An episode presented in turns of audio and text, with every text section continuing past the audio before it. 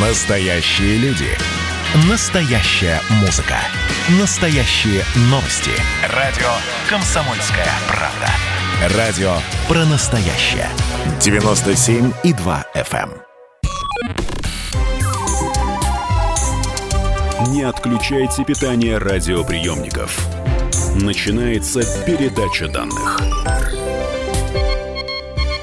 Здравствуйте, друзья. В эфире передача данных. У микрофона Мария Баченина. Вакцинация от COVID-19 вызывает массу вопросов.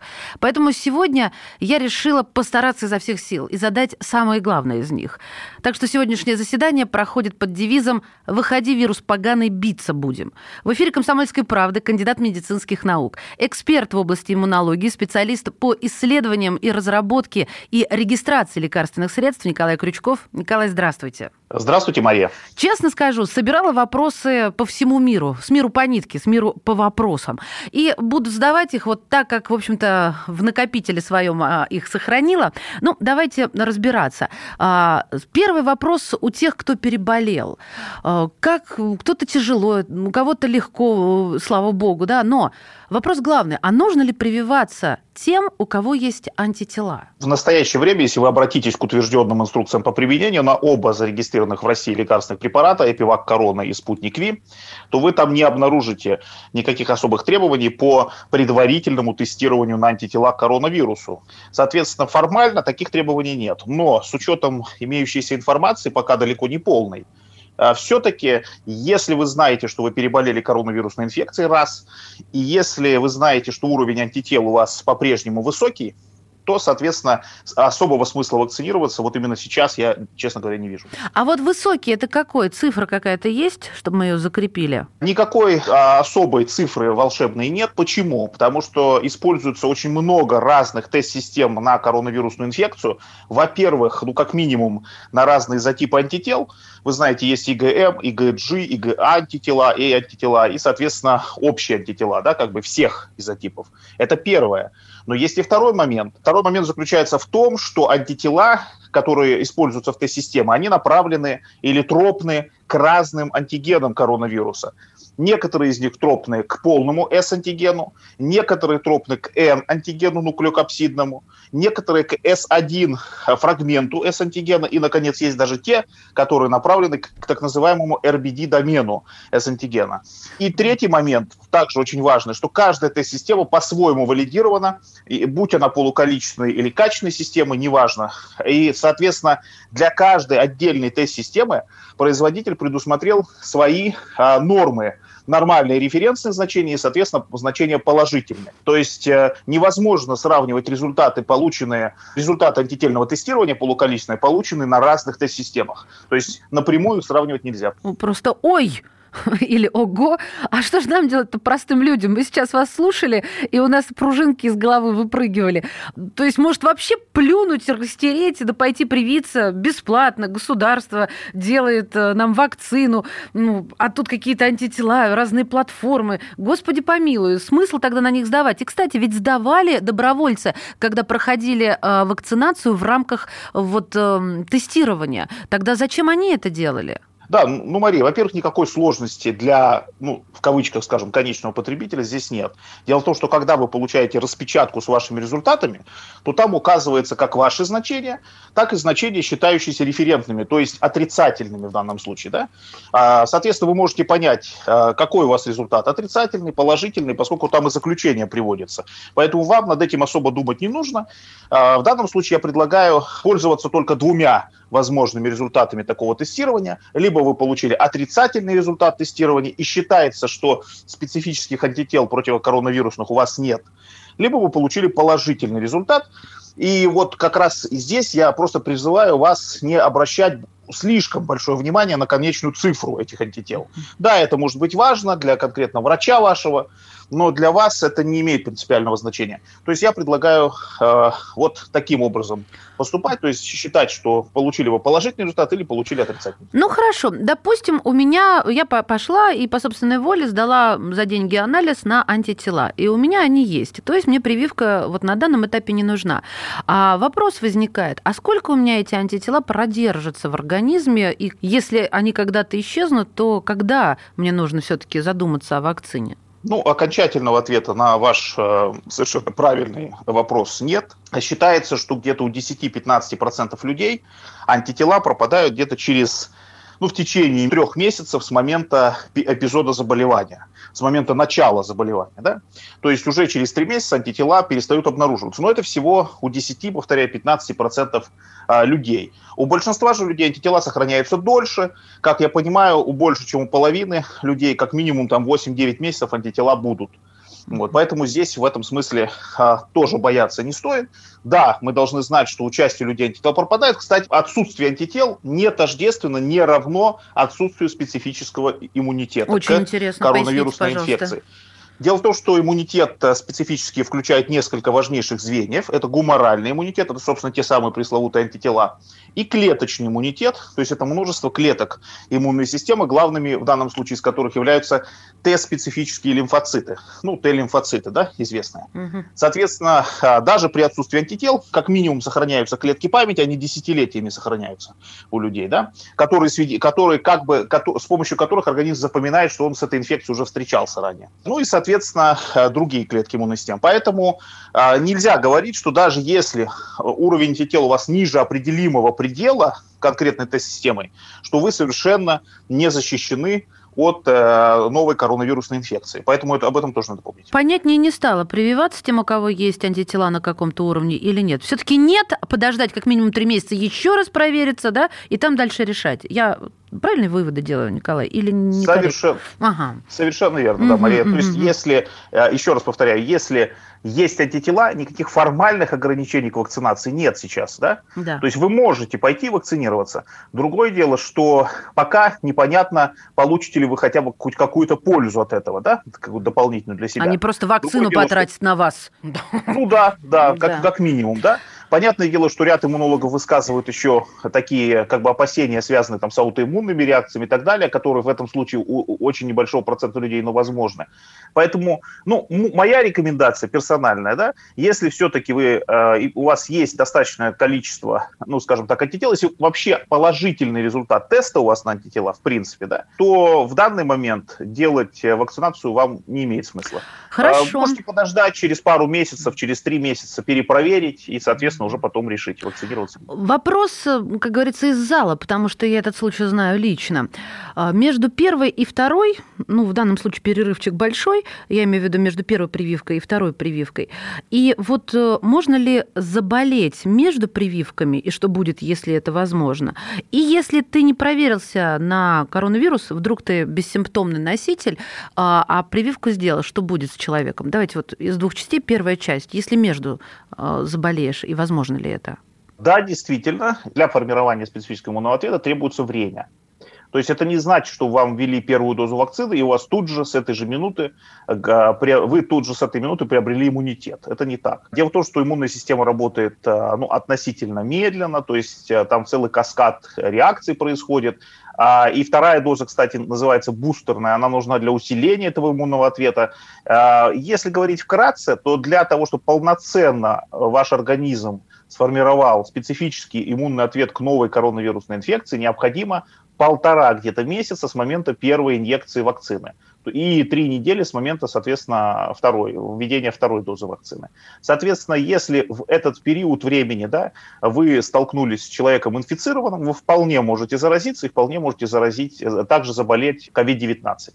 Вот. Поэтому будьте аккуратны хотя бы в течение полутора месяца с момента введения первой дозы. Ну и, кстати говоря, стопроцентной гарантии – того, что вы не заболеете, даже после формирования эффективного специфического иммунитета к этой инфекции вам никто не дает. Вспоминайте, пожалуйста, э, пресс-релизы компаний. Да? Нет, это мы а, знаем, это мы знаем, что да, будет да. просто в легкой форме, что ну, не погибнет человек. Вот, вот это я Как помню. мы надеемся. Как, да, как, как мы надеемся. надеемся. А вот смотрите, если человек заболеет, то имеет смысл вторую часть делать э, прививки?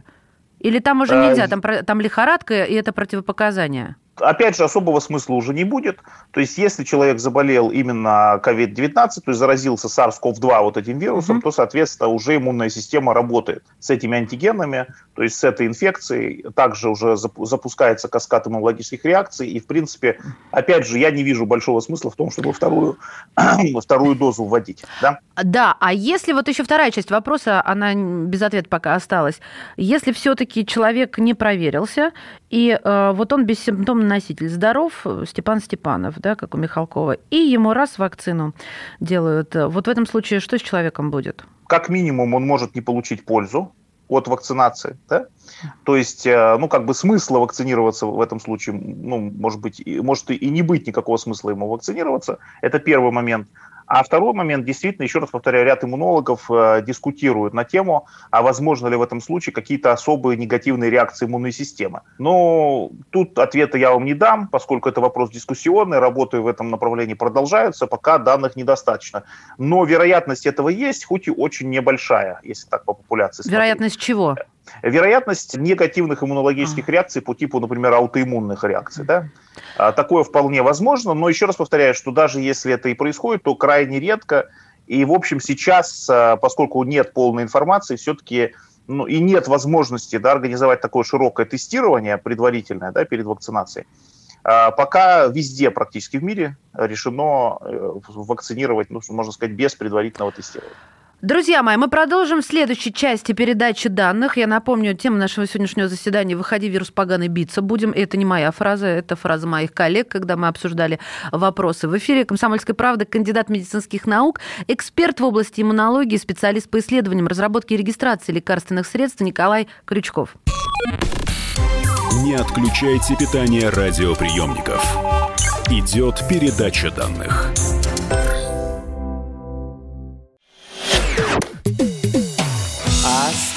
Остались только мы на растерзание. Парочка простых и молодых ребят Ла-ла-ла-лай, ла-ла-ла-ла-ла-лай,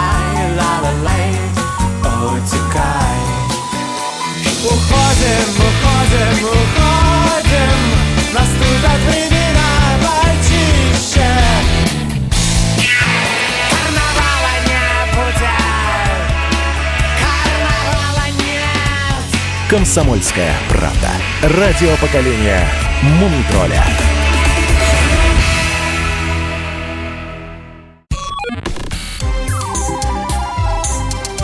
Не отключайте питание радиоприемников. Начинается передача данных. Мы возвращаемся в эфир. Здравствуйте. Это передача данных. У микрофона Мария Баченина.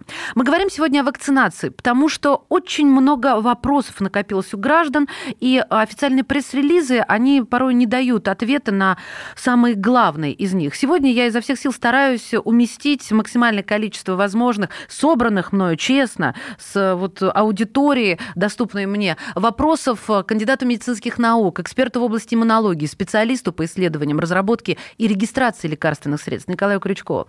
Николай, еще раз здравствуйте. И самый-самый животрепещущий вопрос. Ну вот везде за рубежом начали э, прививать, э, вернее, там, где начали прививать, начали со стариков, э, начали с самых незащищенных групп, которые болеют и гибнут, а у нас до 60 лет. Это как? Это почему? Это возмутительно для этих людей. Они действительно грустят. Я сейчас, конечно же, так приласкала это слово. Почему так? И можно ли привиться все-таки 60 плюс? Ну, давайте в первую очередь согласимся с тем, что те а, медицинские технологии, технологии здравоохранения, которые массово применяются, они должны быть как минимум достаточно безопасными, да? Да. Ну и желательно, в общем, э, эффективными и иммуногенными в данном случае, если говорить о вакцинах. А это стало быть, мы должны все-таки иметь какие-то доказательства, что у данной возрастной группы в том числе у людей с тяжелыми хроническими заболеваниями, эти вакцины работают адекватно и как минимум э, не вызывают э, каких-то тяжелых, ну, серьезных нежелательных явлений. Давайте объединим. Дело в том, что логика разработки лекарств, вот обычная, она э, следующая, ну, как правило, да. У нас есть целевая группа, например, она довольно широкая, это там взрослые плюс пожилые или там взрослые плюс дети, но мы всегда начинаем клиническую разработку с взрослых относительно здоровых людей или людей без тяжелых сопутствующих заболеваний. А почему? Потому что у них априори считается, что безопасность ну, любого практически препарата будет будет выше. Да? Мы рискуем меньше навредить таким людям. Да?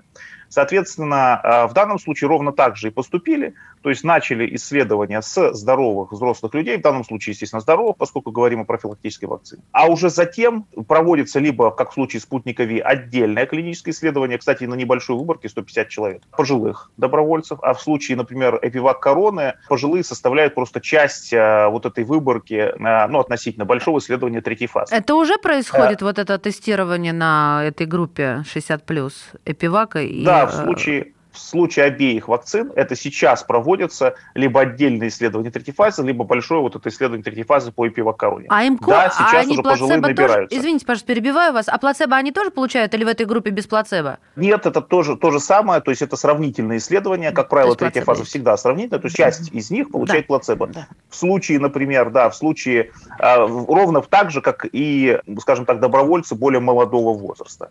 Смысл здесь в следующем, что ждать э, расширения вот этой возрастной группы, как я думаю, недолго. А, думаю, что в феврале это должно уже произойти, может быть, в конце января даже. Соответственно, будут внесены соответствующие изменения в утвержденные в актуальной инструкции по применению для спутника Ви, потом, соответственно, для эпивак короны. Поэтому, в принципе, ждать недолго, но я вот еще раз призываю, не надо торопиться. Ну, осталось ждать, если кто хочет срочно вакцинироваться, не так много, да, не так долго. Вопрос здесь скорее не в формальных разрешениях, а в том, какое количество физический доз этих вакцин мы вообще в состоянии произвести, скажем, за месяц. Да? Пока это очень скромное количество доз.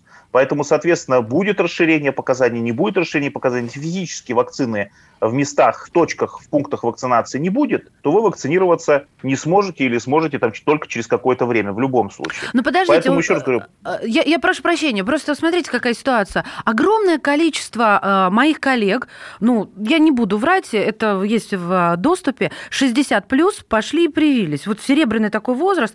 И э, если, допустим, человек приходит, ему скажут, нет, извините, не тот вот, или все-таки можно? Я вот никак не пойму, какие-то, понимаете, какие-то вот притирки непонятные, мимо кассы, как говорится. Что скажете? Ну, в России иногда, вы знаете, да, что строгость э, законов да, компенсируется необязательностью их исполнения. Такое бывает в России. В данном случае, конечно, в соответствии с утвержденными инструкциями по применению, вы можете посмотреть сами раздел показания к применению. Там четко указан возрастной диапазон от 18 до 60 лет. Кстати, детям-подросткам тоже нельзя вакцинироваться, и их, я, насколько знаю, и не вакцинируют. Но я так понимаю, что на практике, когда вот сейчас началась условно массовая вакцинация, да, угу. исключения делаются. Кстати, они делаются и по, по признаку профессиональной принадлежности. Да, это То мы не будем не... трогать, тратить на это время. То есть учитель, соцработник, это понятно. Это врач, как бы тут без обсуждений. Кстати, немножечко еще отсылку хочу к предыдущему нашему диалогу. Вот а, мы когда говорили, что если переболел, то, в принципе, вы не видите смысла вакцинироваться. Я уточнить забыла, а это важно. Если ты переболел, в том числе бессимптомно, нет смысла вакцинироваться. Это правильное утверждение? Смотрите, бессимптомно мы не говорим, что человек переболел, да? Он перенес инфекцию, но, собственно, самого заболевания как такового не было, да? Они не считаются заболевшими, они считаются инфицированными, если действительно никаких признаков не было вообще. Вот тогда вопрос поставим так. Если человек был инфицирован, знает об этом, если он знает, что у него на настоящее время там, или на недавнее прошлое, скажем, неделю-две назад, э, уровень антител высокий, достаточный, да, э, определяется тест-системами существующими, то, соответственно, я считаю, что также большого смысла сейчас в условиях недостатка информации, в условиях дефицита вакцин ему не следует. То есть э, вполне можно пару месяцев подождать, перетестироваться на антитела, если будут какие-то изменения, значит вакцинироваться. Mm-hmm. То есть он имеет возможность подождать, ровно так же, как и переболевший. Но если очень хочется, еще раз повторяю, то формальных запретов нет. То есть вы можете, если очень хотите, можете вакцинироваться. Принято. Я, кстати, хотела, скажу вот эту фразу, потому что ничего хорошего, цитирую, у нас произвести не могут, и что лучше переболеть, чем уколоться. Это многие убеждены. Я зачем эту кашу заварила и сегодня вас к беседе призвала? Потому что это, это действительно руки опускаются. Вот эта антипрививочность даже в пандемию срабатывает, и это возмутительно. Что касается э, вакцин и вообще опасности и безопасности. Дело в том, что вакцины это значительно более безопасный, менее вредный способ а, борьбы с инфекционными заболеваниями, чем, собственно, как мы любим говорить, переболеть. Да? Вот этот способ переболеть. Способ переболеть, я напомню, что он означает. Да? что по последним данным, по официальной статистике сильно заниженной смертностью в России летальность э, так называемая CFR летальность от коронавируса составляет около 2%, ну 1,7-1,9%. Это означает, что в случае, от всех выявленных случаев вот такой процент людей умирают э, от COVID-19. Притом именно по официальной статистике именно от COVID-19. Я бы на вашем месте в рулетку не играл с этой инфекцией, да, и не стремился переболеть. Потому что, да, действительно, конечно, гораздо больше вероятность, что вы переболеете легко, без каких-то тяжелых последствий. Это правда. Но все-таки есть, как вы видите, далеко не нулевая вероятность, что это закончится может печальными последствиями. Да, да? К сожалению, а, кстати да. говоря, сюда не включаются другие печальные последствия в виде длительного постковидного синдрома, тромбозов, каких-то длительных инсультов, инфарктов. Поэтому будьте аккуратны. Вакцины однозначно, для этого они разрабатываются, гораздо более правильные и оптимальный для людей способ борьбы с инфекциями. Поскольку мы не, в, не живой вирус вводим, ни в коем случае, не патогенный вирус, мы вводим антиген вируса, который должен быть безопасным, должен быть иммуногенным. То есть организм вместо встречи с вирусом встретился с его наиболее важными антигенами, приоб, ну, приобрел защиту к целому вирусу благодаря ну, то есть этому. оружие, в этом смысл вакцинации. Оружие врага, его же оружием его и бить будет. А очень необычный вопрос сейчас озвучу, и он, наверное, будет финальным. Как бы тем, кто хочет зачать зачать ребенка, но боится коронавируса. Прививаться? Нет? Ждать лет 10? На самом деле, а, ну, лет 10 точно ждать не надо. Это совершенно не та инфекция. Но мы же не новенькие, мы уж, уж некоторые старенькие, да? Ждать лет 10 нам нельзя. Здесь даже не, не важно, здесь даже не в этом дело. Смотрите, если а, во время беременности, во время кормления, сейчас формально запрещена вакцинация. Да, это написано в инструкции по применению, это обычная такая практика. Поскольку для того, чтобы оценить всю безопасность для беременных новорожденного младенца и так далее, и так далее, плода, необходимо длительный там цикл исследований. Они, конечно, сейчас просто времени нет, чтобы их всех провести. Поэтому, если уже беременна, значит, вакцинироваться нельзя, нужно изолироваться максимально и, естественно, не контактировать с зараженными. Но если даже, не дай бог, вы заразитесь во время беременности, это никакой не приговор. Более того, практически нулевые шансы передать COVID-19 ребенку в случае, если правильный процесс родов организован. Другое дело, что, конечно, на фоне пандемии вы вакцинируетесь, подождите какое-то время, месяца 2-3, ну и, соответственно, занимайтесь ребенком, да? Хм.